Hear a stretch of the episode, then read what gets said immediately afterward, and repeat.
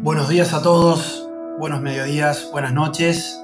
Con ustedes, yo soy Francisco y esto es Relativity Argentina.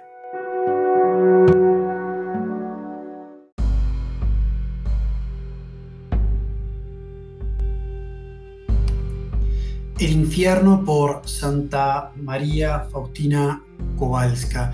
Quiero leerles exactamente lo que ella redactó, porque nada, como dije en el capítulo anterior, en el purgatorio, a pesar de que no creas en el infierno, o puedas no llegar a creer y tenés tus dudas, este, esto está escrito, primero está muy bien escrito y segundo, tiene ese tinte de paranormal que a mí me llama mucho la atención. Dice, hoy he estado en los abismos del infierno conducida por un ángel. Es un lugar de grandes tormentos qué espantosamente grande es su extensión. Los tipos de tormentos que he visto. El primero, que constituye el infierno, es la pérdida de Dios, o sea, la pérdida de todo, de toda esperanza. El segundo, el continuo remordimiento de conciencia. El tercero, aquel destino no cambiará jamás, es decir, es para siempre. El cuarto es el fuego que penetrará en el alma, pero no la aniquilará. Es un tormento terrible, es un fuego puramente espiritual, incendiado por la ira divina. Dicen, y hay un montón de cuentos, que cuando se experimenta el otro lado, es decir, fuera de, la carne y el hueso, el mismo, perdón, la misma alma, eh, ve exactamente todo como, como si estuviese viva en esta realidad, es decir, entramos en otra dimensión.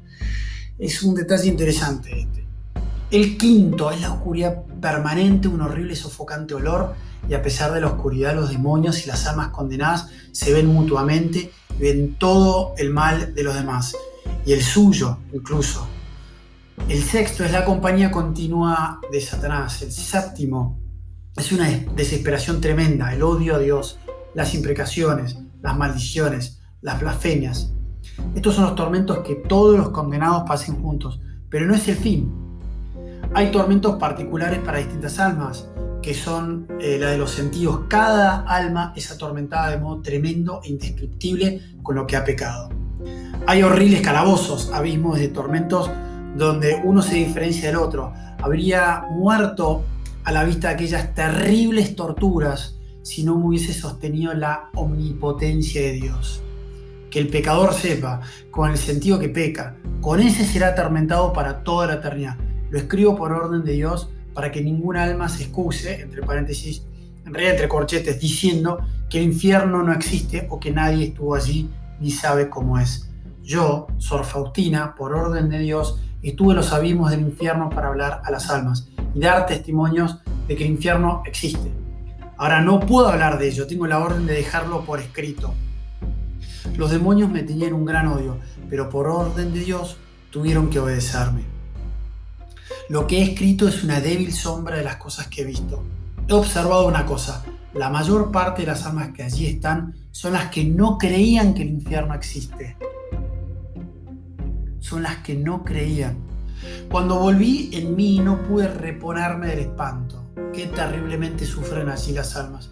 Por eso ruego con más ardor todavía por la conversión de los pecadores. Invoco incesantemente la misericordia de Dios para ellos. Oh Jesús mío, Prefiero agonizar en los más grandes tormentos hasta el fin del mundo que ofenderte con el menor pecado. Entre paréntesis, diario, coma 741. El diario es lo que escribió ella a lo largo de su vida y lo pueden encontrar como, como un libro.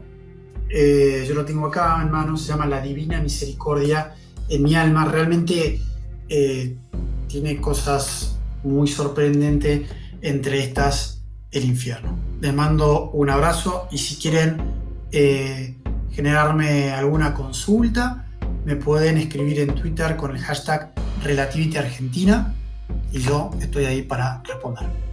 Un gran abrazo a todos. Hasta luego.